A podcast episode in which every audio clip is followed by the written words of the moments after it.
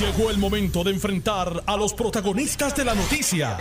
Esto es el podcast de En Caliente con Carmen Jové. Muy buenas tardes y gracias por la sintonía. Me escuchan por el 630 y me escuchan por el 94.3 FM y por notiuno.com, diagonal TV, audio y vídeo.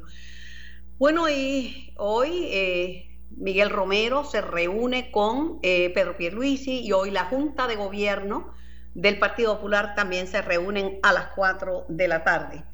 Eh, esperan que poder continuar con el, el, recuento en la Comisión Estatal de Elecciones. Hoy el presidente de la Comisión hace una evaluación de lo que salió bien, de lo que se puede mejorar. Pero comienzo la jornada de hoy con el presidente del Senado, licenciado Tomás Rivera Chatz, a quien tengo en línea telefónica. Buenas tardes, licenciado. Un saludo para ti, Carmen, un saludo para tu compañero y compañera de la estación y para la que me escucha, también un saludo muy cordial y afectuoso. ¿Le sorprendió el resultado de las elecciones? Bueno, el PNP obtuvo una victoria. Eh, las cámaras legislativas están eh, bastante reñidas todavía. Eh, la, la, participación de partidos emergentes fue un elemento eh, importante en la, en, en la papeleta legislativa y pues eh, al día de hoy pues yo primero que nada quiero agradecerle a todos los, los que me dieron su voto del, del PNP soy el candidato que más votos obtuvo así que por cuarta elección consecutiva lo agradezco y con mucha humildad pues lo recibimos para seguir trabajando y, haciendo lo que nos toca han pasado muchas cosas y todavía pues pueden cambiar, ¿verdad? Eh, tengo entendido que en el precinto 13 en San Juan va a haber eh, un recuento porque la diferencia no sé si ya, no sé si ahora es menos de más de los 100, 100 votos entre Maucar Morales y Eva Prados. En el Senado no sé qué más ha pasado, sé que no entró Aníbal José Torre, entró Karen Riquelme. ¿Qué ha pasado? ¿Cómo está la composición al día de hoy? ¿Y qué puede cambiar? Bueno, ahora mismo hay nueve senadores del PNP, eh, me parece que hay 13 del Partido Popular, el restante son los partidos emergentes. Eh, hay unos distritos senatoriales donde eh, faltan unos votos para ubicar que son eh, Ponce y, y, Humancao, eh, que los que están allí entienden que podría haber eh, cambios en esa configuración, así que eh, ya veremos lo que lo que acontece como parte del, del escrutinio general que comienza me parece que mañana. El el tema ¿verdad? de los cambios, por ejemplo, en un momento determinado, Manuel Natal estaba al frente por la alcaldía de San Juan, pero entonces se cuentan los, se comienzan a entrar más colegios y se cuenta el, el voto adelantado y le da una victoria de 2.232 votos. Sin embargo, el comisionado electoral de, de Victoria Ciudadana insiste que lo, los números que da la comisión son falsos. Bueno, Carmen, eh, cada cual tiene su opinión, ¿verdad? los datos están ahí. Eh, Miguel Romero es el alcalde electo de San Juan, prevaleció por sobre dos mil votos, no hay duda de eso. Si, si alguna otra, si alguna persona no quiere aceptar eso, pues ese es su, su problema. Pero Miguel Romero es el alcalde electo de San Juan y yo me alegro y lo felicito porque trabajó intensamente durante esa campaña y es la persona correcta para dirigir el municipio de. Ha constituido un comité de transición bien interesante con Díaz Saldaña presidiendo el excontralor. Tiene ahí al amigo y compañero Ernie Cabán, tiene a la licenciada Grace Santana, que fue secretaria de la gobernación eh, bajo Alejandro García Padilla, y ya, ya tiene un comité de transición. Yo creo que están pensando que cuando se haga el recuento general van a aparecer miles de votos en favor de ellos y que entonces van a echar para atrás lo que haya podido adelantar este Romero. Carmen, eh, eso es difícil. Usted fue comisionado electoral. Carmen, Eso es difícil que después del recuento cambie dramáticamente. Carmen, este, el alcalde electo de San Juan es Miguel Romero. La contienda por la alcaldía terminó el pueblo eligió a Miguel Romero. Se acabó evento. Pero escuchaba yo a un, un pensador norteamericano que decía que el momento clave en las contiendas políticas es cuando se concede la victoria porque le da paz al país y no siguen con el tema del fraude, no siguen con esto, con lo otro, y la gente dice, bueno, ya se acabó, porque las, las elecciones son un proceso que agota, ya reconozcan que el que ganó y santo y bueno. Es una gente de esos grupos que nunca no han tenido paz consigo mismo, no han tenido paz nunca. ¿Verdad? Y están hablando de un paro nacional en Puerto Rico Carmen, el hecho de que esa gente tenga esa perturbación y esos problemas, pues es un problema de ellos. Es un problema de ellos. Miguel Romero es el alcalde electo de San Juan, punto. acabó. Eh, y ellos tuvieron el, espacio para hacer la campaña. Algunos sectores de la prensa colaboraron con ellos y, y fueron muy simpáticos con ellos y, y el pueblo derrotó a esos sectores de la prensa y a Victoria Ciudadana. Eso, esos son los hechos. De igual manera, Carmen, hubo algunos miembros en la prensa con una campañita eh, en contra mía, y Carmen, y, no le salió. Fui el más voto que sacó el PNP. Así que, Carmen, eh, pregunto, ¿será posible eh, ante la presencia de estos partidos emergentes con representación y está la presencia de José Vargas Vidot como que revalidó como independiente, los votos que ha sacado el PNP, los que tiene ya, los que tiene el Partido Popular? Eh, tendrán que formar alguna alianza. ¿Cómo usted lo ve para poder este, constituirse? y... mira, los procesos políticos son variantes. El partido puertorriqueño por Puerto Rico, aquel de Rogelio, llegó y desapareció. El PCP llegó y desapareció. ¿verdad? Así que estos partidos emergentes pues tienen una tendencia, están haciendo un trabajo, pero la realidad es que la mayoría del pueblo votó por los partidos políticos principales eso es innegable. Eso es innegable. Pero entonces dicen que con treinta y pico de por ciento de los votos, eh, los partidos políticos principales no pueden reclamar que son los legítimos representantes del pueblo. Entonces, ¿quiénes son los que sacaron el 14%? porque, porque, mira, yo escuché al senador del PIB, a, decir contra que, que, que tuvo 65% en contra y, y Juan Dalmau tuvo el 86 en contra, usando la misma regla de él. Si Luis sacó el 65% en contra, Juan Dalmau tuvo el 86 y Victoria Ciudadana el 85 y el Partido Popular el 68. Eh, eso es así. Carmen, si, si el del PIB, si Juan Dalmau eh, hubiese sacado el 31%, estarían, estarían pregonando y estarían reclamando son malos perdedores. Carmen, son malos perdedores. Tan sencillo como eso. El que sacó la mayor cantidad de votos es el que trabajó. Ha sido, ha sido siempre, Carmen. Y entonces el PIB siempre ha tenido la manía, la manía de que con poco poco quienes gobernan, pues no, son minorías. Cuando tengan, cuando ellos tengan el 31 y los demás tengan 14, pues entonces ellos gobiernan. Están diciendo, están planteando la posibilidad de volver al antiguo código electoral y culpan al nuevo código electoral de cualquier problema que haya habido en esta elección. Carmen, este, el que pierde busca excusa. Sencillo. Yo escucho a los del PIB hablando de democracia y patrocinan a un dictador, narcotraficante y asesino como Maduro. Hablan de democracia aquí, pero en Venezuela patrocinan Juan Dalmao, María de Lourdes, Rubén Berrío y toda esa gente a Nicolás Maduro, que es un dictador asesino y acusado de narcotráfico. Y entonces la prensa de aquí, ¿verdad? Pues eso como que lo oye. Así que de nuevo, hay gente que no entiende que perdió, perdieron y se acabó el evento. Juan Dalmau sacó el 14% y más nada. Es que, es que ganar es fácil, pero perder para muchos es bien difícil, ¿sabes? Pues Carmen, pero a veces se gana y a veces se pierde, a todos nos ah, pasa. A todos nos pasa. a veces se gana, a veces se pierde. ¿Usted cree que van a derogar el, el código electoral que usted aprobó y volver al, al viejo, como está sugiriendo Charlie Delgado Altieri? Bueno, pues Carmen, no te sé decir lo que yo, cómo va a quedar la legislatura, pero eh, el gobernador de Puerto Rico va a tener un poder de veto fuerte porque ellos no van a tener dos terceras partes ni en la Cámara ni en el Senado. Así que, eh, de nuevo, eh, ellos no hicieron el voto adelantado, ellos no hicieron, o sea, ellos perdieron eh, sencillamente porque no tenían el pueblo, Carmen, olvídate de, cualquier otro, no tenía funcionarios. Charlie Delgado no tenía los funcionarios de colegio y eso no tiene nada, el código, el código electoral no tiene nada que ver con eso.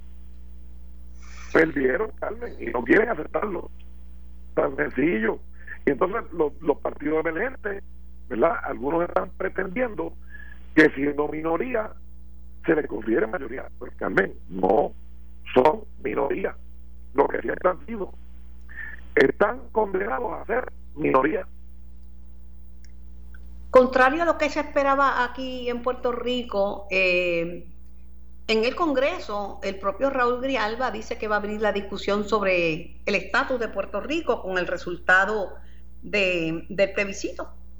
No sé cuánto alcance tenga esto, no sé qué se disponen a hacer, pero que están diciendo que van a abrir la discusión. Carmen, el, movimiento estadista ha ganado los últimos tres consultas plebiscitarias de estatus. Eso también lastima a los independentistas. Eso lo tiene herido. Pero están apostando a que no va a pasar nada, que Estados Unidos tiene serios problemas, que Puerto Rico no es la prioridad y que no se va a resolver el eterno drama del colonialismo en Puerto Rico. Siempre el que pierde y el que no tiene la mayoría dice que no va a pasar nada, que no es válido, que es fraude. Así ha sido siempre, Carmen. Y nosotros vamos a seguir con nuestros reclamos de igualdad plena. Punto. Y prevalecimos. Le ganamos los consultas, le ganamos las elecciones. Hoy algunos eh, alcaldes entrevistados, PNP y, populares, dicen que creen que pueden trabajar con, con Pierluisi. Pues Carmen, esa es la actitud correcta. Esa es la actitud correcta. Alcaldes populares y PNP que saben cuál fue el resultado, pues están buscando la manera de echar para adelante a Puerto Rico. Contrario a los que perdieron y se creen que van a imponer aquí política pública, no la van a imponer es más, el alcalde de Carolina eh, dice que él ha podido bregar con la Junta, dice que hasta la Junta le, aprobó una emisión de, de, de bonos y que, y que va a bregar con Pierluisi también con el tema de la Junta. porque todos los que, todos los que hemos sido electos tenemos que buscar la manera de trabajar, Carmen. Todos tenemos que buscar la manera de trabajar. Este, si alguien cree que con el 10%, con el 5%, con el 14% son mayoría, Carmen, están equivocados, están equivocados, punto. Bueno, yo creo que el país necesita un poco de serenidad. Son muchos problemas, tenemos la pandemia encima, la situación económica mm, es mala eh, y hay que hay que parar y ponerse a levantar a Puerto Rico, hay que unir esfuerzos y echar a un lado las diferencias y poner adelante las cosas que nos unen. Claro que sí, Carmen. Claro que así debe ser. Y, lo que prevalecieron, pues hay que reconocer que prevalecieron. Punto.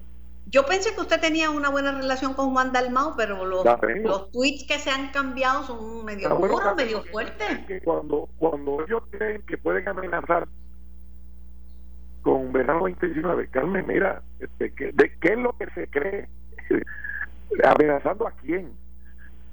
Ellos no aguantan un piquete contra ellos. Si los piquetearan a ellos, Carmen, ¿Tú has visto a Juan Dalmau a María de Lourdes cuando San Caldeno en una lancha puerta? Salen corriendo, se esconden, agitan, agitan, agitan, pero a la hora de la verdad no están, se van y dicen, no, no, no tienen que ver con eso. Realmente no. A ver si ellos aguantan que los piqueten a ellos, en su comité, en su oficina. Yo te aseguro que no lo aguantan, Carmen. Y de nuevo, venir aquí a amenazar con que eh, va a ser verano, bendito, bendito. Por otro lado, hoy fue noticia que comentó Noti1 una expresión a Noticel de la candidata a la comisaría residente de Victoria Ciudadana, Zaira Rordán, quien dice que se va, que no quiere estar en, Victoria Ciudadana porque la usaron como un token, como, ¿verdad? como un símbolo de, de estadista y que después ni la llamaron, que la, el único que la llamó fue Manuel Natal, pero que no gastaron un centavo en su candidatura.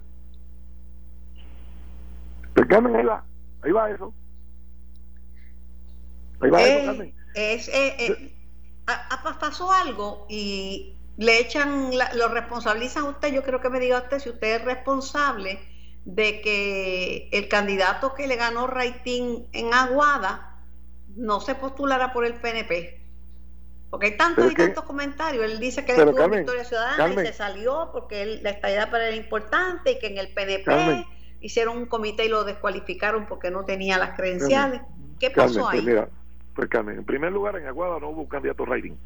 Perdón, en, en, Guánica, en Guánica, perdón. Okay. Con Papilla. En segundo, en segundo lugar, el Partido Nuevo Progresista, al igual que todos los demás partidos, tiene unos comités de evaluación y son ellos, no el presidente del partido, es ese comité el que decide, no y en el cual no participa el presidente del PNP, ni, ni participa el presidente del PPD. En el PIB no, porque ellos hablan de democracia, pero no tienen primaria. Ya eso es la fundita, la fundita con los papelitos y el nombre. Así que en los políticos, en los partidos políticos PNP y PPD, Carmen, hay unos comités de evaluación y hacen su trabajo de manera autónoma, separada a los presidentes de los partidos. Eh, y, y, pues eh, la persona que no cumple con los criterios del partido, pues no cumple y tiene derecho a ir al tribunal y tiene derecho a impugnar. Así que todo, todo el que tenga eh, una alegación contra un partido político tiene los tribunales, Carmen. En Puerto Rico los tribunales le dan amplia oportunidad, amplia oportunidad a los aspirantes. Sí, pero el partido político es el que escoge los candidatos y no, Carmen, te equivocas. No sé cuánta cuánta fuerza podrá tener en no, el Carmen, te equivocas. Tú, ya, tú llevas muchos años en esto y te equivocas. Los partidos políticos abren. Y usted también lleva mucho y se equivoca en algunas y otras las acierta. Permíteme, Carmen. Los partidos políticos no escogen los candidatos. Los partidos políticos abren los procesos, evalúan los candidatos y es el pueblo, mediante los votos en una primaria, el que los escoge si una persona no cumple con el registro del partido y el, y el comité de evaluación lo descalifica, pues tiene perfecto derecho a ir a los tribunales, Carmen. Y muchos fueron y perdieron, y otros fueron y ganaron los casos. Eh, eh, así ha sido siempre, Carmen. Siempre. Lo que pasa es que el que pierde quiere tener una excusa. Carmen, tú sabes los periodistas, eso como algunos de Noti1, algunos que están ahí en Noti1 y en otras emisoras, que estaban tratando de enseñar cómo votarme en contra. Carmen, ¿tú sabes cómo se, siente esa gente después que yo le gané? ¿Sabes cómo se siente, Carmen? Ah, que después que ellos creían que tenían el máximo poder a través de una emisora, de un programa, de decir vota así, vota esto, vota lo otro, y que le, gané por cuarta vez consecutiva, le gané. Carmen, pues hay gente que cuando pierde son malos perdedores.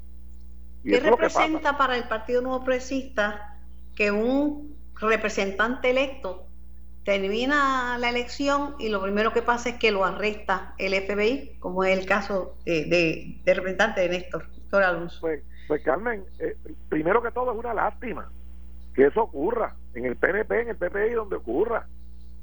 Claro que es una lástima. Y me da muchísima pena con él y con su familia, pero él se ubicó ahí. Él se ubicó ahí. Así que él tendrá que responder. Y si ¿Le hace daño al PNP como partido? Y si cualquiera, y si pasa en, en, cualquiera otro partido, también la misma vara tiene que ser para todo el mundo, Carmen. La misma vara. ¿Podrá realizarse legislación? ¿Pondrán a Puerto Rico primero? ¿Llegarán a acuerdos? ¿Formarán alianzas en el Senado de Puerto Rico? Carmen, yo creo que sí. Fíjate que actualmente hay, hay compañeros de minoría presidiendo comisiones. primera vez en la historia, lo hicimos nosotros. Y Vargas y hemos aprobado proyectos de Vargas y de la minoría y del PIB. Seguro que se puede, Carmen. Lo hemos hecho. Ese es récord. Lo que pasa es que algunos, algunos medios de comunicación no quieren reseñar eso. Quieren demonizar, quieren timoniar. Y Carmen, ¿tú sabes lo que es que no le salió? Hay un bueno. ahí que tiene que estar votando chispas. Gracias por su tiempo, gracias por su participación. Me corresponde ir a la pausa para los mensajes a tomar Rivera Chats. En Caliente. Estás escuchando el podcast de En Caliente con Carmen Jovet de Noti1630. Gracias por la sintonía. Bueno, tengo en línea al amigo mío y de las Navidades puertorriqueñas, José Luis Dalmau. Saludos, José Luis. Saludos, Carmen, para ti y saludos para toda tu audiencia. O sea que si te conviertes en presidente del Senado ya no me vas a dar la trullita con el acordeón portátil virtual. Mira, Carmen, yo, ¿verdad? Eh, siempre voy a ser el José Luis Dalmau que tú conoces. O sea, me vas a dar mi trullita. Yo he estado, yo he estado en mayoría. Yo, sí, yo he estado en mayoría. claro, yo he estado en mayoría, yo he estado en minoría. Yo Mira, José Luis, hay un delay. Parece que te estoy hablando encima, pero es que hay un retraso porque yo estoy por Skype, ¿sabes? Ok. Este, ¿Qué está pasando? ¿Cuál es tu situación en el Senado? Tú llevas 20 años en el Senado, si ponte bien, y has sido portavoz, portavoz alterno y hasta no sé qué más. He estado portavoz de mayoría, minoría, eh, dos veces, alterno, vicepresidente. Eh, lo que está sucediendo ahora en, el caso del Senado es que nosotros el pasado viernes, ante la reunión que nos convocó el presidente del partido, Charlie Delgado Altieri, eh, eh, que nos convocó por una reunión para conversar y reflexionar de todo lo que había pasado. Eh, nosotros decidimos esperar a que tuviéramos nuestras certificaciones preliminares de la Comisión Estatal de Elecciones para tomar decisiones en torno al liderato. De la misma manera, sabemos que, que tenemos mayoría, pero no tenemos el liderato completo. Tenemos hasta ahora 13 votos, eh, faltaría un voto para llegar a los 14 y todo eso pues tiene que iniciar un profundo diálogo con los compañeros legisladores para conformar un Senado. Así que estamos en espera primero. el Senado Popular? Bueno, el Senado Popular tenemos los distritos de Arecibo, Mayagüez, Ponce, Guayama y Humacao y uno de los candidatos de los senadores de Carolina. Eso nos deja con eh, un balance de 11, el compañero y dos por acumulación son 13. Nos faltaría el compañero Aníbal José Torres, que está luchando la posición número 11 para llegar al 14. Pero aún así, llegando al 14 o no llegando al 14, yo siempre he expresado que después de la elección debemos ver lo que ha sucedido y contar con los partidos, aunque son minoritarios, tienen un escaño allí por derecho propio y hay que abrirle la puerta para esos diálogos y para que ocupen también espacios dentro de la eh, divergencia que ocurre en los parlamentos, como pasa tanto en el Senado. Hablaba con Tomás Rivera Chat y Tomás dice que él le dio oportunidad a las minorías de que presidieran comisiones este y que pudo bregar con las minorías. Claro, yo, yo puedo decir que tuvimos muchas diferencias. Eh, eh, le ofreció y aceptó una comisión el compañero Vargas Pidó, la de iniciativa comunitaria. A este servidor estuvo a cargo de la Comisión de Asuntos del Veterano y se le ofreció al compañero Juan Dalmao la Comisión de Asuntos Electorales que él no aceptó. Así la disposición para incluir las minorías estuvo y no tiene por qué eh, cerrarse las puertas, todo lo contrario, ante lo que ha sucedido, que hay partidos minoritarios. Mira, Carmen, es la primera vez que el Senado va a tener seis portavoces. Seis portavoces. Eso es algo histórico y es un reto para todos nosotros, no tan solo para mí que ya tengo experiencia, sino para los que entran nuevos. Un reto. Pero tienen que entender, José Luis, tienen que entender que la gente lo que quiere es que compartan. Gobierno compartido, que colaboren, que compartan. No quieren una guerra civil, no quieren una guerrilla de gente amotinada, que no se pueda aprobar una legislación porque hay seis portavoces. Así mismo es, es un reto y yo, como señalo, yo he trabajado eh, en mayoría y en minoría. Los compañeros que están allí incumbentes saben cómo me gusta trabajar, de puertas abiertas, de consenso, enmiendas, adelantar causas, adelantar proyectos y esas son las puertas abiertas que yo, eh, como incumbente que soy, como miembro de la nueva delegación popular, eh, le extiendo ese, ese abrazo de diálogo, esa, esa oportunidad de diálogo para lograr cosas buenas para Puerto Rico. Lo que Charlie no puede decirle ni a los senadores ni a los representantes por quién tienen que votar para que sea su, su presidente. Porque eso le corresponde a, la conciencia de cada cual.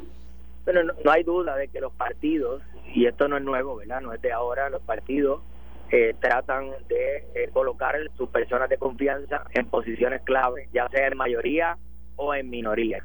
Eh, no es nuevo. La manera de hacerlo, pues, convocando al partido, hablando con el liderato, eh, haciendo caucus, eh, y yo creo que esa es la manera en que esta situación novel que tenemos ahora, porque podemos tener una mayoría numérica en el Senado o parlamentaria en la Cámara, pero aún así tenemos un gobierno dividido. Así que hay que eh, extender la disposición de diálogo en todos los sentidos para que pueda funcionar el gobierno. Pero sería triste que los alcaldes puedan dar una buena demostración de que pueden trabajar en consenso y pueden buscar avenidas para echar a Puerto Rico adelante y que la legislatura no lo puedan hacer. Bueno, por mi parte, yo voy encaminado a hacer un eh, Senado eh, que tenga la colaboración tanto con la Cámara como con el gobierno, todo lo que sea bueno para Puerto Rico y que podamos llegar a acuerdos significativos, eh, va a tener mi estrecha colaboración y yo no tengo duda de que los compañeros, tanto de mayoría como de minoría, eh, como los nuevos compañeros, van, van a pensar igual en el momento de tomar decisiones importantes que impacten al país. ¿Y estás disponible para presidir ese nuevo Senado? Eh, como he dicho anteriormente, estoy disponible si los compañeros así lo entienden cuando se haga el caucus para liderar la mayoría del Partido Popular y buscar esos votos que hagan falta para lograr mayoría en la votación significativa que adelante las causas del país. Te chavaste si me prometiste una parranda a cambio que te votara por ti, porque yo no voto ahí. Pero dame la parranda, aunque no pueda votar por ti. Y tú sabes que yo tengo un grupo que se llama Peor en Nada, pero eh, ahora en estas navidades le cambiamos el nombre y se llama La Mascarilla Límite, porque hay que cantar con mascarilla con mascarilla y de forma limitada. No puede haber mucha gente ni muchos músicos. Un abrazo, José Luis. Gracias, por conversar conmigo. Era el senador por 20 años, José Luis Dalmau. Una persona bien chévere. Tengo a Edward Sayas, portavoz de la Junta de Supervisión Fiscal. Buenas tardes, Edward. Saludo, Carmen. Un placer nuevamente estar contigo en tu programa. No han llegado ya, comenzaron a pelear con la Junta. y te sorprende, Carmen. no, no, este, están diciendo que están cometiendo una verdadera injusticia con el tema del salario de las enfermeras, que es imposible, que hoy más que nunca lo necesitan porque están arriesgando su vida. Y eso es cierto, ¿sabes? Con esto de la pandemia, más enfermeras se han contagiado y más, más han muerto que ningún otro grupo profesional. No, no, estamos de acuerdo, Carmen, y, quiero dejar bien claro que, en primer lugar, déjame un poco en contexto, eh, ¿te acuerdas aquellos dineros que se aprobaron luego de la pandemia, iniciando la pandemia? Los 787 millones. De acuerdo, sí. Ahí, ahí había dinero, eh, creo que eran treinta y pico de millones, solamente para las enfermeras. O sea que, en otras palabras, la, la Junta en ningún momento ha dicho este, que no le den un aumento a las enfermeras, como he visto por ahí en algunas notas eh, de prensa, no es correcto. Eh, al contrario, la, la, Junta aplaude que se, que se haga eso, ¿no? Que, que, ¿Quién mejor es que las enfermeras y esos médicos que están ahí día a día fajándose, ¿no? Con, con todos estos pacientes, lamentablemente con, contagiados con el COVID. Lo único que la Junta le está diciendo al gobierno es que lo mismo que pasó con la ley 80, 81, 82, este, sométeme en la documentación este, precisa y puntual de dónde, cómo se va a pagar ese aumento. Porque una cosa es tú aprobar un aumento en papel y ahora, ¿verdad?, de dónde salen los chavos, ¿no? Este, así que eso es lo único que está solicitando la Junta. Dice, mira, está fantástico, pero eh, esto va a tener un impacto en, en la finanza del país. Así que eh, envíame una, una, un, informe de, cómo se piensa pagar ese dinero. Eso es porque si no quiere echar culpa, a lo mejor, mira, cuando yo tenga que echar culpa, la culpa se la voy a echar a la Junta porque ahí uno está cuadrado. Es el, culpable perfecto es la Junta, ¿sabes? Eh, eh, lo que pasa es que, eh, mira, lo que la gente yo creo que no acaba de entender es que Puerto Rico es un país que está en quiebra. No, o sea, los, los dineros no, no caen del cielo, como dicen, ¿no? el presupuesto está bien, bien apretado este, así que cualquier sí, lo que pasa es que, está en quiebra, pero tú ves salario de recepcionista a 5 mil pesos, de gente que se ganan 10 mil pesos mensuales, 15 mil pesos, entonces la gente dice, adiós, ¿y dónde está la quiebra? ¿Y dónde está lo mío? Este, cuando uno determina hacer un pues, dar un, aumento en beneficio pues eh, eso por otro lado tiene como aquí sí vale de vestir un santo para vestir otro verdad este aquí sí vale el dicho porque eso es lo que habría que pasar. El dinero tiene que salir de algún lado. Este, así que nada, lo que dice la carta de la Junta que se envió al gobierno fue eso, ¿no? Eh, estamos de acuerdo con eso, pero por favor envíanos un, análisis de, de, dónde va a salir el dinero. Es lo mismo que pasó con la con los beneficios de retiro. las eh, minorías que entran a las cámaras legislativas están exigiendo la auditoría de la deuda. Revive el tema de la auditoría de la deuda. Eh, pues mira, eh, sí lo, hemos escuchado este y siempre pues eh, le, recordamos que en la página web de la, de la Junta de Supervisión Fiscal eh, hay una auditoría que se hizo el año ah, en el 2018 de una de una firma y ahí yo les los invito a que vayan vayan a esa página y vean el estudio que se hizo. El gobernador electo Pierluisi dice que él va a ser el representante ante la Junta, o sea que no va a delegar esa posición, sino que la va a ocupar él mismo, que él se va a encargar de las conversaciones con la Junta. Pero no creo que vaya a tener eh, apoyo en las cámaras legislativas ante acuerdos con la Junta, porque lo que estoy escuchando desde ya es que no, que que condonen la deuda de Puerto Rico, que no se paga ni un centavo, o sea, que no se puede negociar con la Junta, que eso es entregarse. Pues mira, Carmen, lo que te puedo comentar sobre, sobre ese tema es que, en primer lugar, eh, yo escuché también al, gobernador electo Pedro Pierluisi diciendo que él va a representar, eh, él va a ocupar la silla esa en la Junta, este pues eso lo tendrá que determinar él si es él o si es otra persona pero eso pues, le, corresponderá a él y la junta lo, lo le dará la bienvenida. En cuanto a lo otro pues mira eh, eh Puerto Rico tiene una deuda de, sobre 100 mil millones de dólares verdad este se está tratando de reducir esa deuda lo más posible para y, y que sea asequible al pueblo de Puerto Rico. Por esa razón eh, eh, nosotros se retiró ese plan de ajuste, ese plan de poder pagar la deuda se, se retiró eh, luego de la pandemia, ¿no? Eh, y sabiendo que Puerto Rico, el de hoy, no es el mismo de Puerto Rico de hace seis meses atrás, o sea, eh, se han afectado mucho los negocios, los ingresos se han afectado. Así que por esa razón la Junta determinó retirar del título 3 del, del tribunal ese acuerdo preliminar que había sometido. ¿Por qué? Por eso mismo. Así que eh, hay una deuda que hay que pagarse por más que, pues, que digan que, pues, que es deuda ilegal, eh, pues mira, eh, hay deuda que se tiene que pagar.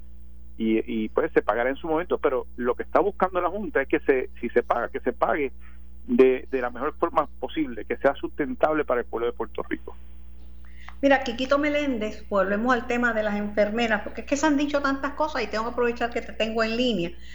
Eh, la expresión de Natalia Yareco fue en el sentido que si bien aplauden los esfuerzos del gobierno para aumentar los salarios de las enfermeras del sector público, tienen preocupación con respecto a la certificación de la ley 136 que no proporciona información sobre cómo se obtuvo el, estimado de, de, de, gastos y de dinero que se necesitan para atender ese aumento. Quiquito Meléndez, que es el autor de la medida, eh, Cuestionó el proceder del ente federal y sostuvo que sería una barbaridad tratar de trastocar el aumento. A la vez que aseguró que hay un compromiso de la gobernadora para negociar con la Junta la implementación de la ley 136. Sí, yo, yo vi sus expresiones y, claro, y el amigo Quiquito, pues obviamente para que sepa que la Junta en ningún momento eh, le ha quitado del bolsillo ese aumento a las enfermeras. Lo que único que está diciendo es que eh, necesitamos ver en un papel en blanco y negro, eh, ver cómo se va a sufragar eso. Porque de dónde va a salir el dinero? Porque una, le digo, fácil es ponerlo en papel, el papel aguanta lo que sea, pero a la hora de la verdad, ¿cómo se va a pagar ese aumento? Pero ellos dicen que tenían ahorro y que tenían dinero en las arcas de, de, de Hacienda y no es tanto, no es tanto, es 2.2 millones anuales. Pues si, si es así, pues entonces, pues mira, que lo, lo, lo pongan ahí, eh, eh, que pongan un informe, un análisis, mira, el dinero va a salir de tal, tal, tal, tal, y esta es la forma de sufragar su gasto. Y así lo someten a la Junta. Eso es todo lo que está solicitando la Junta. Y por último, y con esto te suelto, las pensiones de la Universidad de Puerto Rico, ¿qué va a pasar? ¿La, la qué, perdón? Pensiones de ah. Los jubilados de la Universidad de Puerto Rico. Pues mira, eh, lo de las pensiones eh, es una está pasando lo mismo que ha pasado con las pensiones del Estado de Asociado. Eh, las pensiones, como sabe, y la Junta ha reiterado esto en varias ocasiones, eh, van en detrimento. Hay que cambiar el sistema porque dentro de unos años, Carmen, vamos a llegar a donde llegó el sistema 2000 y tú lo conoces muy bien Mm, y las pensiones de los maestros se limpiaron ese dinero, se lo limpiaron. Y si tú quieres llegar a eso, pues mira, tú no haces nada por cambiarlo. Pero ahora mismo hay que empezar a cambiar ese sistema a un sistema de, de contribución definida, a un 401k. Porque si sigue como va ahora, Carmen, yo te aseguro que en unos años, pues el problema va, y como quiera le van a echar la culpa a la Junta porque no hicieron nada por salvarla. Así que eh, hay que hacer cambios dramáticos en esas pensiones para que todo el mundo se le asegure un chequecito mensual al final de su jornada, ¿verdad? Y, y eso es lo que está solicitando la Junta. Bueno, el, lo, no comentamos, pero el- la primera plana, una de las últimas primeras planas relacionado con la Junta es la de Peterson, que lo señalan como un ente discordante que nombró el presidente Trump. Pero está completa la Junta, ¿qué va a pasar con la Junta? Pues ¿Viene mira? Ha- Hay que ver, está en manos, como yo te he dicho anteriormente, está en manos del Congreso y de la Casa Blanca. Eh, sabes que pues eh, la opción es eh, renominar lo que quedan en la Junta o nombrar una nueva Junta. Así que eso y eso es esa es la, la forma de proceder de, de- de los nombramientos. Así que estamos a la espera. Es una incertidumbre en este momento de, de- de si se van a renominar los que están o, o si viene nuevo. Habrá que esperar por, por la Casa Blanca y el Congreso.